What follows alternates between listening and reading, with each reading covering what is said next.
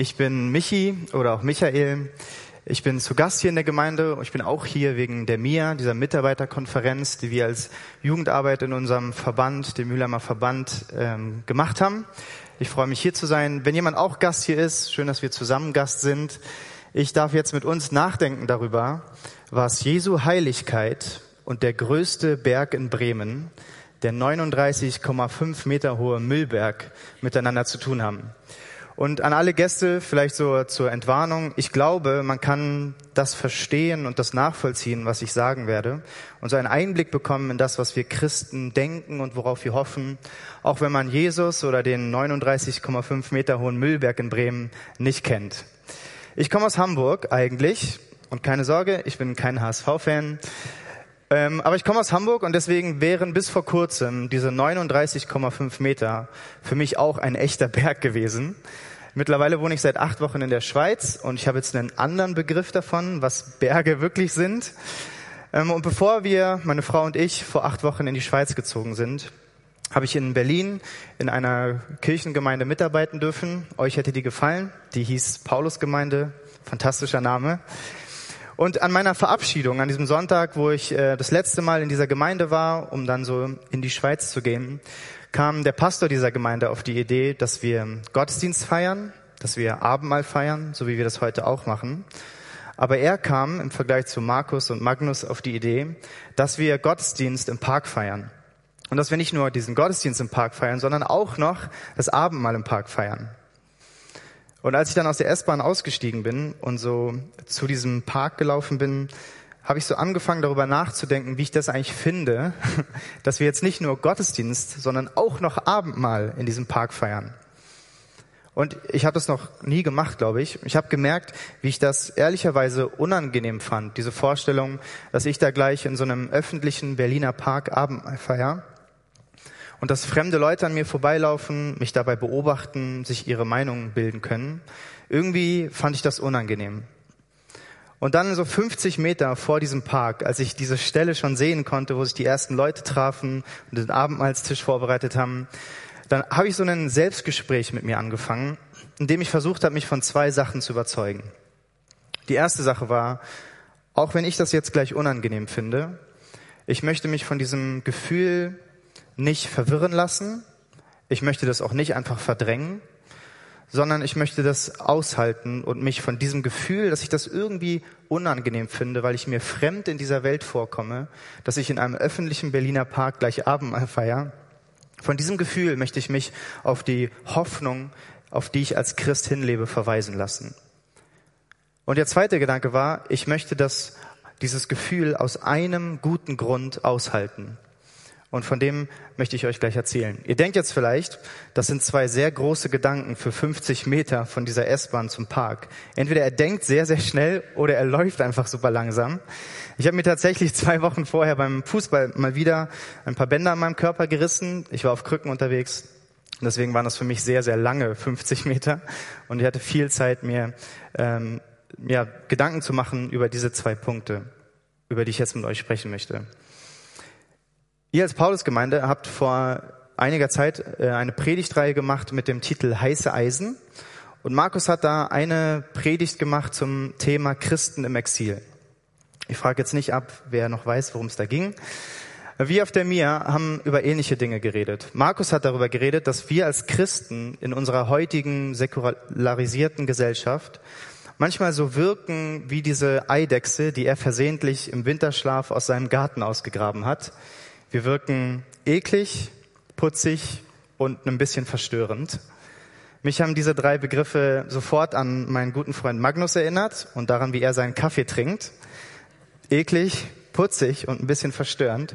Ihr müsst das mal im Gartencafé nachher beobachten. Wenn er einen Cappuccino kriegt, dann holt er vor dem ersten Schluck tief Luft und atmet diesen Milchschaum ein, gurgelt fast ein bisschen und freut sich dann über diese Konsistenz des Kaffees eklig, putzig und eigentlich absolut verstörend, Magnus. Daran musste ich denken. Und wir haben so ein bisschen auf der Mir über ähnliche Dinge geredet. Über die Spannung unserer christlichen Existenz. Wir haben den Bibeltext schon gehört, dass wir als Christen in dieser Welt leben, aber dass wir irgendwie nicht von dieser Welt sind. Und ich möchte mit uns über zwei Verse reden, Vers 15 und Vers 18. dass wir in der Welt sind, dass wir nicht von der Welt sind und dass wir in diese Welt hineingesandt sind. Und ich möchte darüber mit euch nachdenken anhand der Geschichte von Christoph Blumhardt. Christoph Blumhardt hat im 19. Jahrhundert gelebt und er war der Sohn von Johann Blumhardt. Johann Blumhardt hat Theologie studiert, ist irgendwann Pfarrer geworden und hat dann eine kleine Kirchengemeinde in Bad Boll geleitet. Bad Boll ist ein super kleines Dorf, kurz unter Stuttgart. Und damals lebten in Bad Boll so circa 1500 Einwohner. Und in seine kleine Kirchengemeinde ging eine Frau, die schon seit längerer Zeit krank war und ähm, psychisch herausgefordert war. Und das hat diese Gemeinde irgendwie beschäftigt. Und nach viel Gebeten und einer längeren Krankheitsgeschichte wurde diese Frau in der Kirchengemeinde in Bad Boll tatsächlich geheilt. Und dann hat diese Heilung, diese Kirchengemeinde so bewegt, hat so eine Sehnsucht danach ausgelöst, dass sie diese Gegenwart Gottes, dieses neue Leben, das er schenkt, diese Heilung, die er schenken möchte, irgendwie zu erleben, dass das eine, eine Erweckungs- und eine, eine, eine Bußdynamik entwickelt hat, die unglaubliche Ausmaße angenommen hat. Menschen in dieser Kirchengemeinde und dann in diesem ganzen Dorf hatten auf einmal so eine tiefe Sehnsucht danach, diesen Gott zu verstehen, zu verstehen, was es mit dem christlichen Glauben auf sich hat. Sie hatten eine tiefe Sehnsucht danach, dieselbe Kraft und dieselbe Heilung zu erleben, die diese eine Frau erleben durfte. Und sie hatten auf einmal auch ein besonderes Bewusstsein für die Zerbrochenheit ihrer Leben und die Zerbrochenheit dieser Welt, in der sie lebten.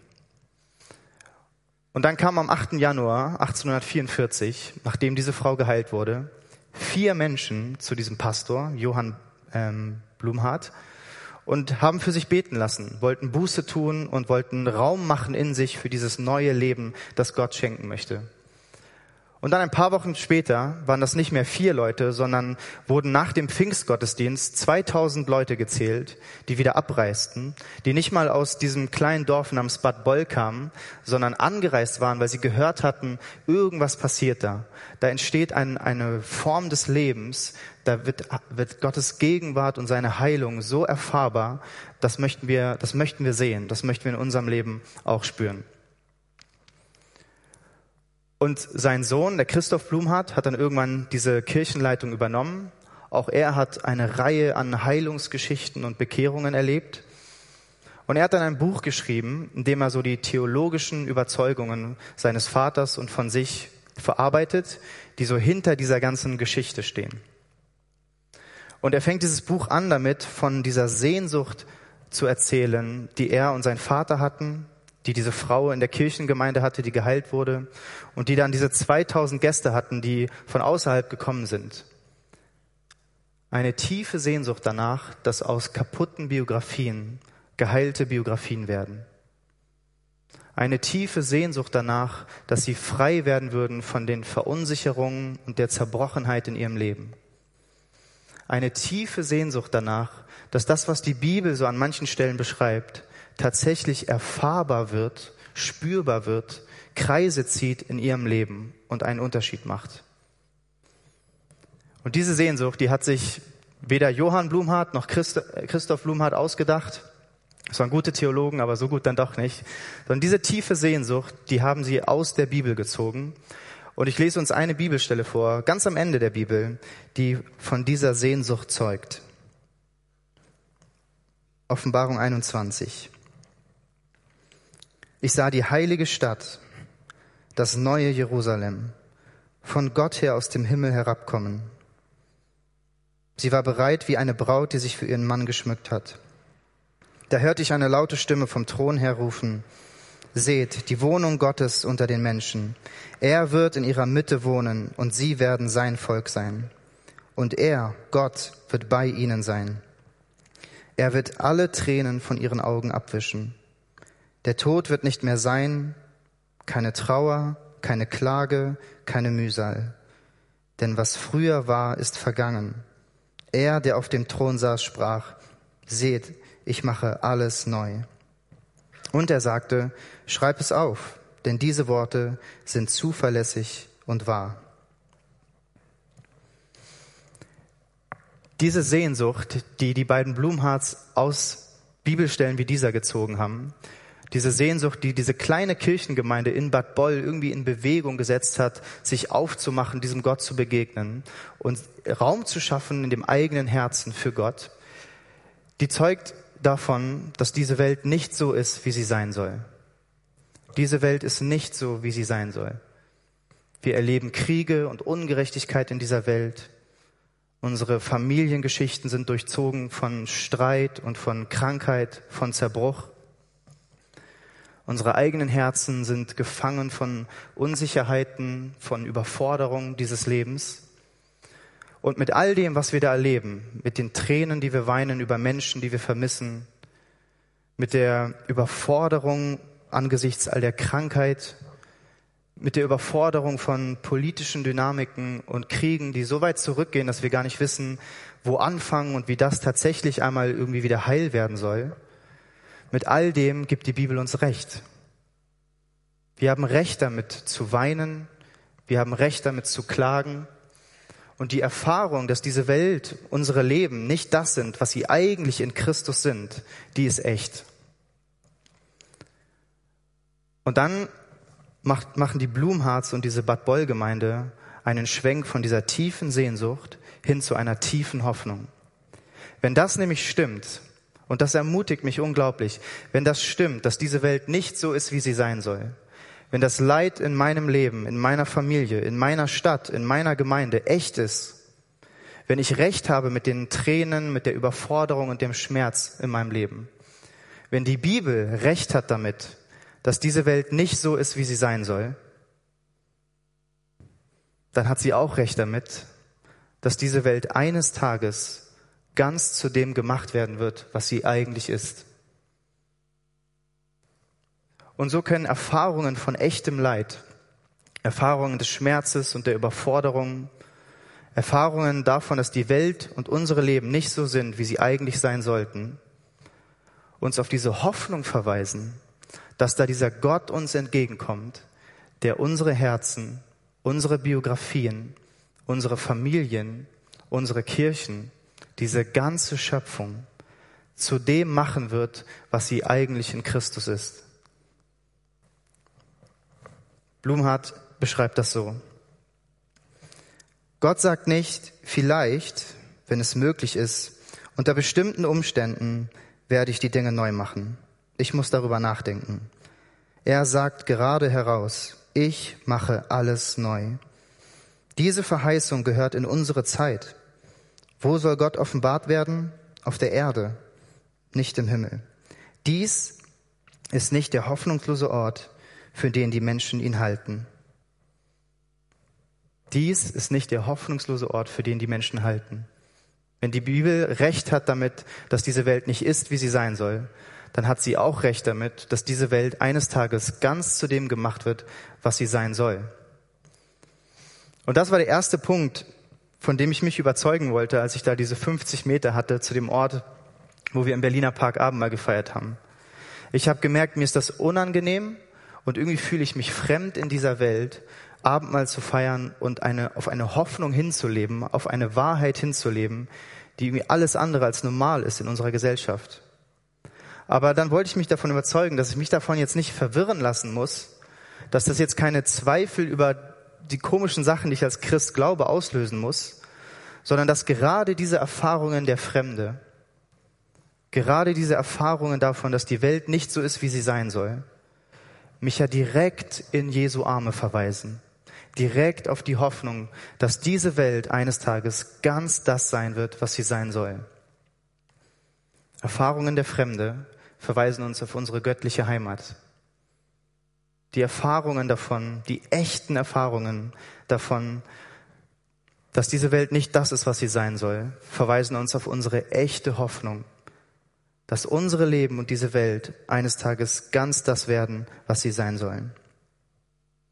Und im Umkehrschluss bedeutet das auch, wenn wir als Christen unser Fremdsein vergessen, unser nicht von der Welt sein, oder wenn wir das vielleicht noch im Kopf irgendwie abgespeichert haben von Markus letzter Predigt, aber nicht mehr fühlen, wenn wir diese, diese unangenehme Spannung nicht mehr fühlen, dass wir in der Welt leben, aber nicht von der Welt sind, wenn wir auf dem Weg zu einem Berliner Park im Abendmahl nicht spüren, dass das irgendwie nicht so ganz zusammenpasst, dann vergessen wir die Hoffnung des Evangeliums, von der wir gerade gelesen haben. Und wenn wir diese Hoffnung vergessen, dann verlieren wir die Kraft des Evangeliums aus den Augen. Die Kraft, die in unseren Herzen Kreise ziehen möchte, sich einen, Raum schaffen möchte, um uns zu heilen und durch uns diese Schöpfung zu lieben und uns wiederherzustellen.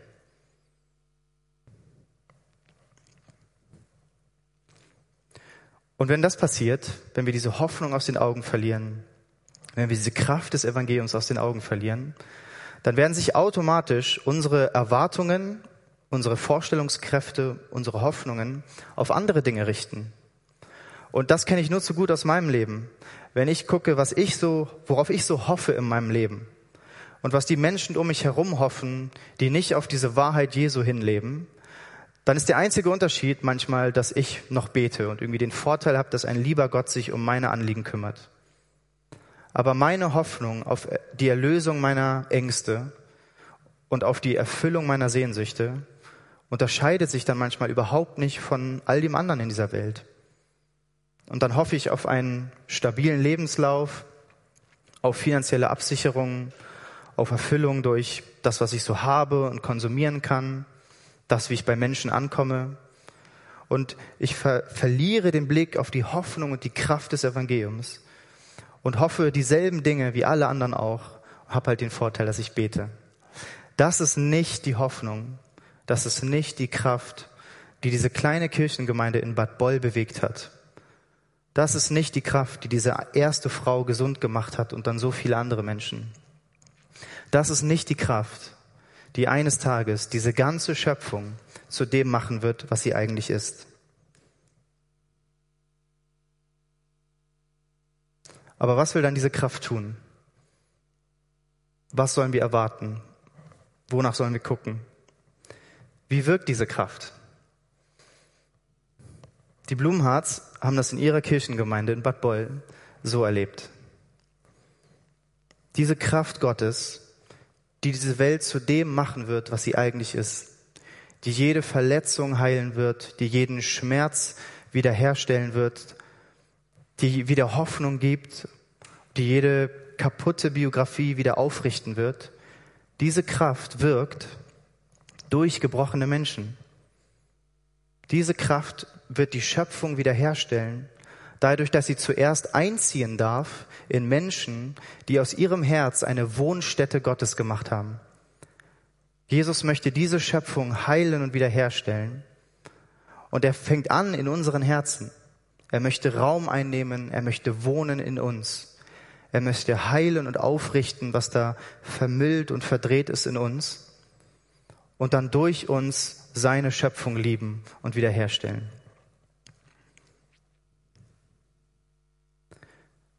Und jetzt komme ich zurück darauf, was Jesu Heiligkeit und dieser 39,5 Meter hohe Müllberg Bremen in Bremen miteinander zu tun haben. Rowan Williams hat ein Buch über Nachfolge geschrieben und in einem Kapitel schreibt er über die Heiligkeit Jesu. Und er schreibt folgenden Satz. Heiligkeit im Neuen Testament bedeutet, dass Jesus sich mitten in das Chaos und das Leiden der menschlichen Natur hineinbegibt. Heilig zu sein bedeutet für ihn, absolut involviert zu sein, nicht absolut getrennt zu sein. Und dann schreibt er darüber, dass diese involvierte Heiligkeit, das, was Jesus Mensch werden lässt und hineinführt in diese Welt, hineinbewegt in diese Welt, dass ihn das auf den Müllberg Jerusalems führt. Golgatha. Golgatha war der Müllberg Jerusalems. Und das Leben, das Jesus ist, das führt ihn hinein in seine Schöpfung und hinauf auf den Müllberg Jerusalems. Und dort, wo dieser heilige Jesus, diese Kraft des Lebens an sich, dieser Ursprung allen Seins, wo er auf den Müllberg Jerusalems trifft, auf den ganzen Müllberg der Schöpfung, da erlischt seine Herrlichkeit nicht. Da wird seine Heiligkeit nicht bedeckt von all dem Müll dieser Welt sondern all die Zerbrochenheit dieser Schöpfung wird angesteckt von Jesu Heiligkeit. All der Zerbruch wird aufgerichtet. Und dieser Müllberg, der überdeckt nicht Jesu Heiligkeit, sondern Jesu Heiligkeit steckt diese Schöpfung an zu neuem Leben. Diese Welt wird eines Tages ganz das sein, wozu Christus sie berufen hat. Also will ich uns ermutigen. Lasst uns Raum machen in unseren Herzen für Gottes Gegenwart. Lasst unsere Herzen zu einer Wohnstätte machen, die Gott gehört. Dass wir mit unseren Hoffnungen auf Erlösung und Hoffnungen auf Erfüllung weniger werden und Gottes Leben, diese Kraft der Heilung und Wiederherstellung mehr und mehr Raum einnehmen darf in uns. Ich will uns ermutigen, dass wir aus unseren Herzen eine Wohnstätte Gottes machen, dass Gott Raum einnimmt in uns und dann durch uns seine Schöpfung lieben und verändern kann. Und ich will uns ermutigen, dass wenn wir Abendmahl in einem Berliner Park feiern, und es uns unangenehm ist, was wir als Christen manchmal so denken und glauben, und wir diese Spannung spüren zwischen in der Welt und nicht von der Welt, ich will uns ermutigen, lasst uns Zeugen sein für die Hoffnung, auf die wir leben.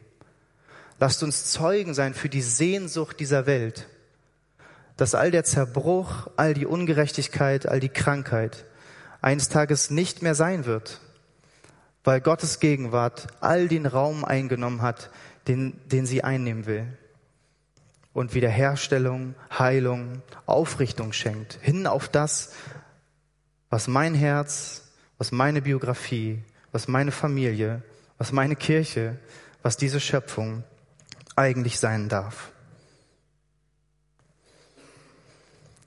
Diese Heiligkeit Jesu, die uns anstecken will, erst uns und dann durch uns diese ganze Welt, die steht und fällt zum Glück nicht damit dass wir die richtigen Ergebnisse liefern, dass wir Leistung erbringen, dass wir diese Wahrheit immer fühlen und immer gleich doll glauben, sondern diese Verheißung auf Vollendung und Erfüllung, die steht und fällt zum Glück, Gott sei Dank, mit der Zusage Gottes, dass er uns liebt, dass er uns vergibt, dass dieser Gott in uns leben möchte dass er Raum einnehmen möchte in unserem Leben und dann dadurch erfahrbar werden möchte durch unser Leben in dieser Welt.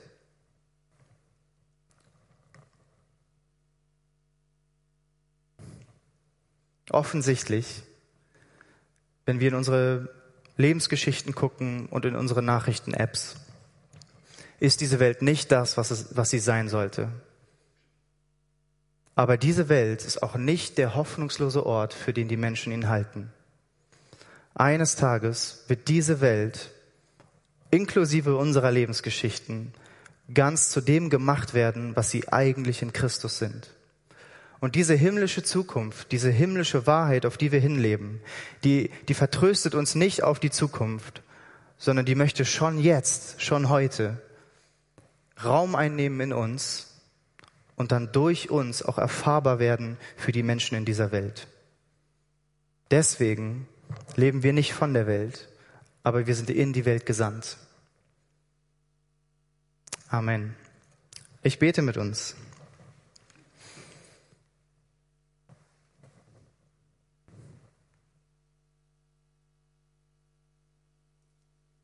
Jesus, danke, dass wir deine Kirche sein dürfen. Dass wir in den Anstrengungen und den Bemühungen unseres Lebens nicht auf uns zu, selbst zurückgeworfen sind, dass wir Gemeinschaft sein dürfen und dass wir Gemeinschaft sein dürfen, die von dir gestiftet ist und auf dich hinweist. Und Jesus, wir befehlen dir all unsere Traurigkeit an, all unseren Schmerz, all unsere Überforderung, die Auswegslosigkeit.